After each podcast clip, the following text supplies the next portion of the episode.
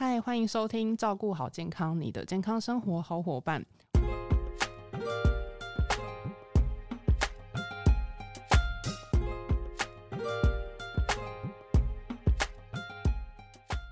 我是 Kelly。本周照顾好健康呢，很高兴邀请到优活原力研发长 Anne。我们先欢迎 Anne。各位听众朋友，大家好，我是 Anne。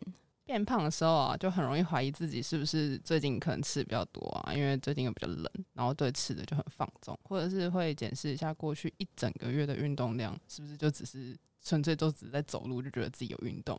但好像听说肥胖跟睡眠有非常大的关系。没错，其实哈，我真的胖的很冤枉。其实很多研究都发现哦，睡眠跟体重啊，它有很大的，因为如果你睡得少啊。它的垃圾食物可能就吃的越来越多，因为你你比较晚睡，你就会嘴巴馋，那可能肚子就会饿，那你就会想要吃东西。像国外就有一个研究团队啊，他就分析了一万多个哦，二十到六十岁的成年人，嗯，收集他们一整天的饮食记录，包含吃下去的分量跟进食的时间，那同时也会记载他们的这个睡眠的时间。结果嘞。那个分为两个类别，一类就是睡满七个小时，那另外一个组呢，就是少于七个小时，就发现啊，高达九十五趴的人，不论睡多久，哦，他都会至少吃一份的零食。可是呢，睡眠不足的族群啊，他特别喜欢卡路里比较高、哦，营养价值比较低的零食。哦，那也有减重门诊医师在分析，就是说，其实女生哦更难坚守这个饮食习惯，因为熬夜的关系，她会想要吃一点提神好或者是暖胃的东西，好的零食。好，那容易在睡眠不足的时候呢，她会透过这个碳水化合物，也就是糖类。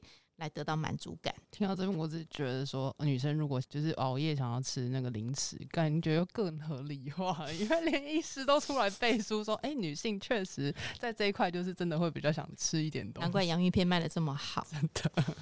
但其实我们也觉得这样感觉很可怕。就是像我自己睡眠习惯，就是我平日的时候可以早点睡觉，但假日就不行。明明就知道说，哎，明天会睡到很晚，然后可能半天就这样没了。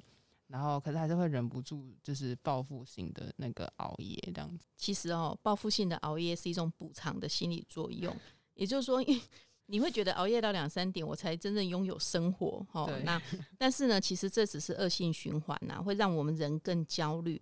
因为啊，大家知道哦，睡眠不足啊，其实对我们人体的影响是非常大的。它不仅会影响体内的这个荷尔蒙的分泌，哦，那比如说像这个胰岛素。升糖素、褪黑激素其实都有很大的影响，所以熬夜啊就很像慢性毒药哦。熬夜不休息，它会让我们的肾上腺皮质素啊一直作用。什么是肾上腺皮质素啊？它就是荷尔蒙的一种啊。那肾上腺皮质素啊，它就是会增进食欲哦。因为当你睡眠不足的时候啊，身体的这个荷尔蒙啊，它就没有办法这个取得平衡嘛，所以体内的受体素的浓度就会降低，然后饥饿素就会分泌增加。哦，让自己呢就变成好像是一种享乐型的进食，哦，那这时候就会吃进去更多的热量，所以啊，其实睡眠不足，哦，体重跟睡眠它真的是有挂钩的。哦，那另外爱美的女性也不要忘记，哦，熬夜其实是很伤皮肤的。那其实像如果大家都知道，人可能一天就至少一定要睡到睡满。七到八个小时，那可能或许如果我晚睡，然后至少抓那个时间可以睡满七个小时，一整天就可以达到充分的睡眠了吗？那应该就不会被熬夜所伤到了。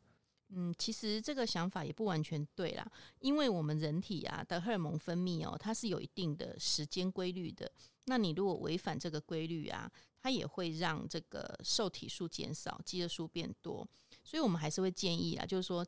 尽量啊，哈，尽量早点睡。好，那以十二点为基准的话呢，我们就尽量在十二点以前，我们就上床。好，而且呢，在这个非常时期啊，就是说现在疫情的关系嘛，哈，那疫苗也大家还没有打好打满哦，所以呢，我们应该有一个一致共同的目标，就是说让我们的免疫力的提升。好，那国外就有研究，他找了一群啊身体很健康的年轻人，而且没有疾病，没有一些慢性病。那一个礼拜的时间呢，每一天都只睡五个小时。第七天呢，他他去打流感疫苗。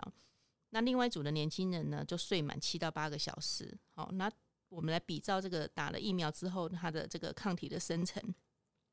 结果呢，两组这个实验组跟对照组啊，在十天之后啊，好，抗体的生成哦，有睡满七到八个小时的抗体的这个生成呢，是比没有睡满七个小时的，好相差了一倍。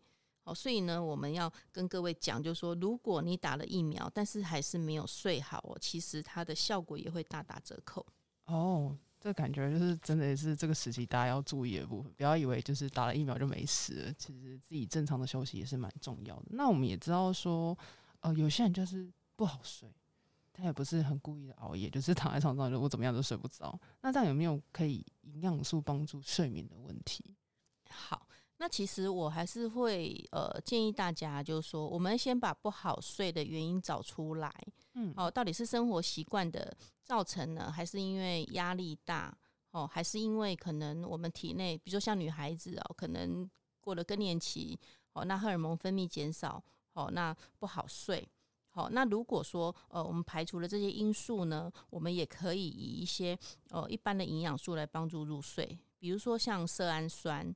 好，维生素 B 六、钙、镁，好，这些都可以帮助入睡。那比如说像色氨酸，会透过哪些食物嘞？比如说像香蕉啦、芝麻啦、哈鱼肉类、鸡肉，哦，它都含有色氨酸。那 B 六的话呢，比如说像全谷类、根茎类的食物，哦，牛奶啦、鸡蛋啦、哦牛猪肉啦、坚果，哦，都含有丰富的 B 六。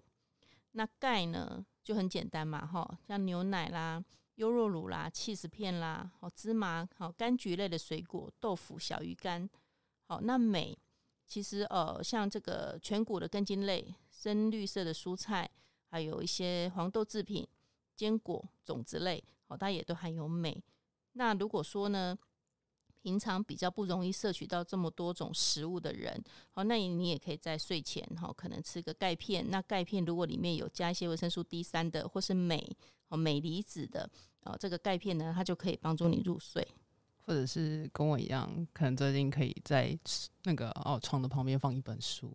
我觉得应该比起吃这些都还要有用哦。那对我来讲很有用哦，因为我可能看不到几页我就会倒下，尤其是数学。对，那希望大家诶这一刻可以开始一起早睡，那也就是不要尽量不要熬夜啊，因为可能最近也有些人可能要开始打疫苗。那其实睡眠其实对于抗体的部分来说变化蛮大的，保护力来讲。像刚刚 and 不讲说，就是刚刚那个呃，对，就是有没有睡保跟有睡保的那些保护力的部分，对我来说其实冲击蛮大的。不知道大家听的时候有没有有感？